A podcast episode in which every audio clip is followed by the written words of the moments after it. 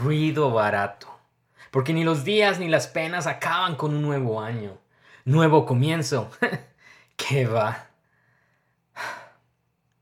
Quizás esta es la respuesta y la conversación que tienes contigo mismo cuando ves que el 2019 ya se acabó y el 2020 está pasando a tomar su lugar en nuestro calendario. Ves que algunos ya tienen terminada su lista de metas, de declaraciones y propósitos de año nuevo, aunque la mitad de ellas no vayan a cruzar la famosa cuesta de enero. Otros quizás tienen los mismos problemas o peores que los tuyos, pero aún guardan esa pequeña esperanza que el 2020 trae cosas mejores, apostándole a la esperanza, aunque la realidad pareciera burlarse de ellos. ¿Y tú? ¿En qué modo estás pensando? ¿Con la vista al futuro? ¿Reflexionando aún en el presente? ¿O estancado en el pasado?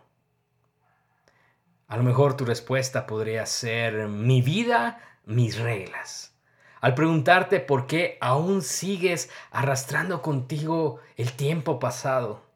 Sí, yo te estoy hablando de ese pasado que se transformó en una carga cuando decidiste traerlo al presente y que está encogiendo el futuro y la fe en esos días mejores. Algunos visten el pasado como medallas de honor. Ese pasado que fue brillante pero que hoy ya no lo es y lo usan como excusa para no esforzarse más, pues ni los recursos ni los chances que tuviste en ese momento te están acompañando ahora. Otros siguen celebrando el pasado aun si hoy ya es historia obsoleta, para aparentar que la vida sigue bien, aunque para ellos ya no tenga sentido soñar ni esforzarse una vez más. Otros arrastran ese tipo de pasado que también ciega pero sobre todo duele.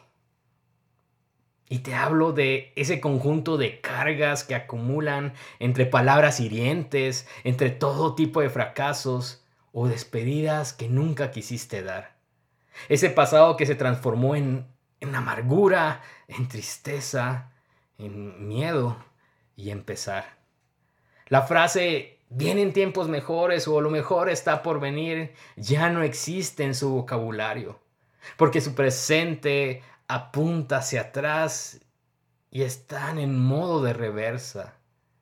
Y ahí se encuentran, por un lado estáticos y por el otro retrocediendo ante la vida. Y sí, a ellos lo único que les recuerda que están envejeciendo, que los días y los meses pasan, es que sus cargas se están volviendo más pesadas. Porque aquellos que sueñan en pasado, planear les resulta tan vago. Porque cuando escuchan los sueños o los logros de otros, les resulta tan ridículas. Algunas veces por envidia, otros porque en su realidad pareciera ya no haber lugar para ese tipo de inversión. Y sí, acá están, en el 2020, con más temores que fe, con más desilusión que esperanza, lanzando al cielo un por qué, desesperado, esperando una respuesta divina. Yo he estado en esos reclamos hacia mi Señor. Y Dios ha acudido a mi cuestionamiento porque Él siempre está presente, conociendo cada detalle de nuestras aflicciones. Y cuando nosotros le decimos al Señor, ¿por qué? Él al menudo responde con otra pregunta. Y es esta. ¿Por qué no sueltas las cargas que tanto te pesan? ¿Y saben qué les he respondido yo a Dios? Con otro reclamo. Así que es mi responsabilidad, le he dicho. Pero la vida misma y mis historias, pero sobre todo la gracia de Jesús, me ha hecho reflexionar en que sí, es mi responsabilidad y es tu responsabilidad.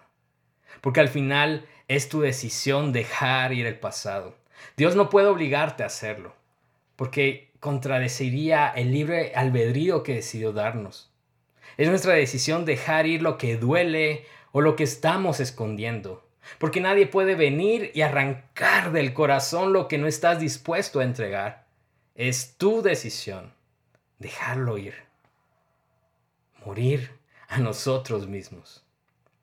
Esa oportunidad que estabas buscando, de hecho, ya está en ti, está en tus manos, en tu poder de elegir, porque tus decisiones te llevaron a acumular cargas que nadie te pidió llevar porque nuestras decisiones escriben la historia y tus decisiones y mis decisiones te permitirán vivir en libertad y fe o alejado de la esperanza de un cambio en nuestra existencia. Un año terminó y la oportunidad de comenzar de nuevo nunca se siente tan especial como cuando enero regresa a nuestra vida. Un Génesis si así lo queremos ver. Un nuevo comienzo para dejar ir lo que estorba, lo que culpa, lo que consume el potencial y el propósito de Dios para nuestra vida. Y cuando decidimos dejar ir, recibimos a cambio una oportunidad para una vida de dependencia en Dios, una vida de libertad, de paz, de un enfoque correcto a lo que la vida demande, una vida donde Jesús pueda tener cada vez más importancia y nosotros tenerla menos.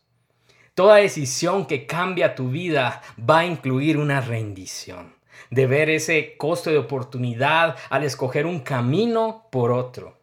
Y ahí está Dios esperando nuestra decisión, preguntándonos a cada encuentro, ¿vas a soltar la carga que no te pertenece y que estás llevando hoy? Y cuando nosotros decidimos rendir todo aquello que no deberíamos estar llevando, a cambio, nuestro Dios decide amarnos con amor inexplicable, diciendo que Él nos acomodará la carga correcta aquello que vale la pena, por lo cual dar la vida misma si es necesario. Encargándose Él de lo que duele, de lo que hiere, de lo que confunde y de lo que pesa. Pero al final, nuestra decisión será dejar ir. Es nuestro, nuestra responsabilidad. Y a cambio, rendirse a ser dirigido por Dios. Dios a cada encuentro te pide dejar ir eso que hoy debilita y confunde a veces Él usará milagros para transformar tu vida luego de rendirte a Él y damos gloria a Dios por eso. Pero a menudo también usará procesos que también llegan a doler a veces, que no se entienden, pero que tienen un propósito eterno y divino.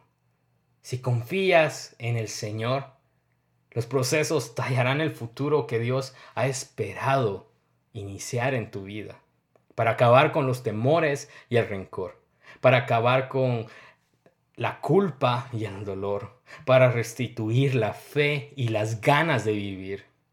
El año acaba y es nuestra decisión conservar una identidad alterada por las cargas que decidimos arrastrar año con año o por el otro lado, rendirnos a Dios y esperar activamente en que la voluntad de Dios es mejor que la nuestra. Yo también debo decidir todos los días qué equipaje, qué cargas llevaré el día de mañana.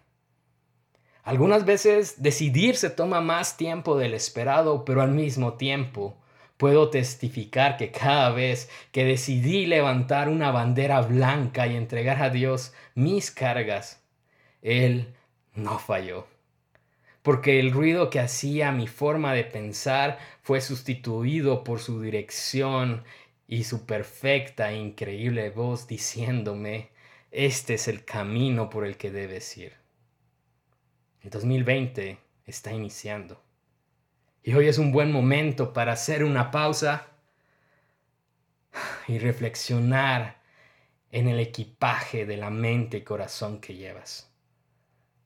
Es un buen momento y es el momento correcto para tomar tus sueños, desempolvar las viejas metas, recordar tu propósito y dejar ir lo que no suma ni multiplica y comenzar a confiar en Dios y en su gracia.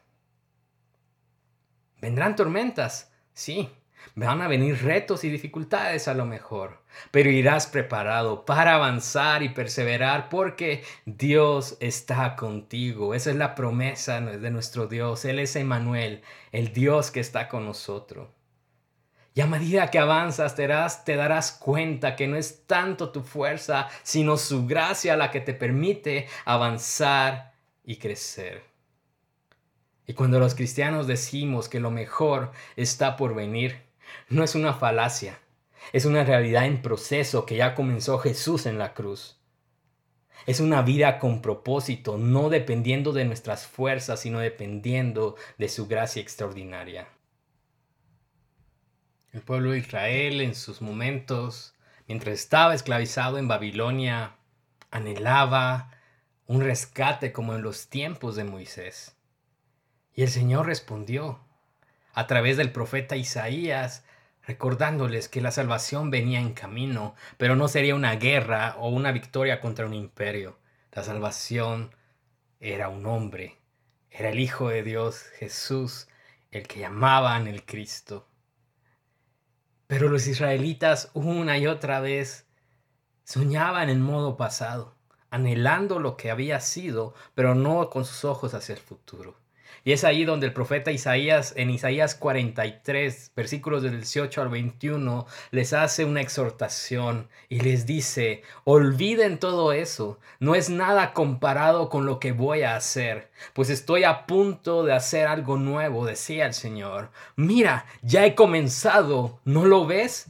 Haré un camino a través del desierto, crearé ríos en la tierra árida y baldía. Los animales salvajes de los campos me darán las gracias y también los chacales y los búhos por darles agua en el desierto. Sí, haré ríos en la tierra árida y baldía para que mi pueblo escogido pueda refrescarse. Yo hice a Israel para mí mismo y algún día me honrará delante del mundo entero. Creo firmemente que nosotros somos un libro abierto que cuenta los hechos de Jesús en esta generación. Y por eso sé que Jesús nos permite avanzar día a día con las cargas correctas y dejar ir toda carga pesada. Quizás realmente el año nuevo no sea algo extraordinario, simplemente un día normal. Quizás vas a escuchar este episodio muchos días después de enero. Pero al mismo momento, la invitación está abierta. El Señor hoy te hace la invitación de dejar ir todo aquello que pesa, todo aquello que duele, todo aquello que te hace sentir culpable y comenzar una nueva vida rendido a sus pies, para que entonces sea su gracia la que te permite avanzar y no sean tus fuerzas. El Señor lo hace posible el Señor lo anhela y nosotros le daremos gloria. Y así, pues cerramos los episodios del 2019. Muchas gracias amigos por acompañarme en esta aventura llamada Libro 67. En nombre de Dios, que este nuevo año ustedes vean el favor de Dios a través de milagros, pero también a través de los procesos y a través de las decisiones que los hicieron decir que el Señor tenga el control y yo cada día tenerlo menos. Y como diría Charles Spurgeon en uno de sus múltiples discursos, quisiera que ese fuera mi anhelo y que fuera el anhelo de ustedes. Vivir más cerca de Jesús, más allá de lo que hayan vivido antes. Spurgeon decía que cuando pensamos mucho en Cristo es cuando pensamos menos en nosotros mismos, en nuestras aflicciones y en las dudas y en los temores que nos asedian. Comencemos a hacerlo en este día y que Dios nos ayude. Y no permitamos que pasemos ningún día por sobre nuestras cabezas sin una visita al huerto del Getsemaní y la cruz del Calvario. Mi nombre es Salva Marroquín y como saben estoy para servirles. Pueden escribir a mi correo salva.libro67.com o bien buscarme en cualquiera de las redes sociales como arroba salva marroquín o en Twitter como arroba sbdmarro. Y bueno, feliz año nuevo. Que el Señor abunde en este 2020. Gracia y paz.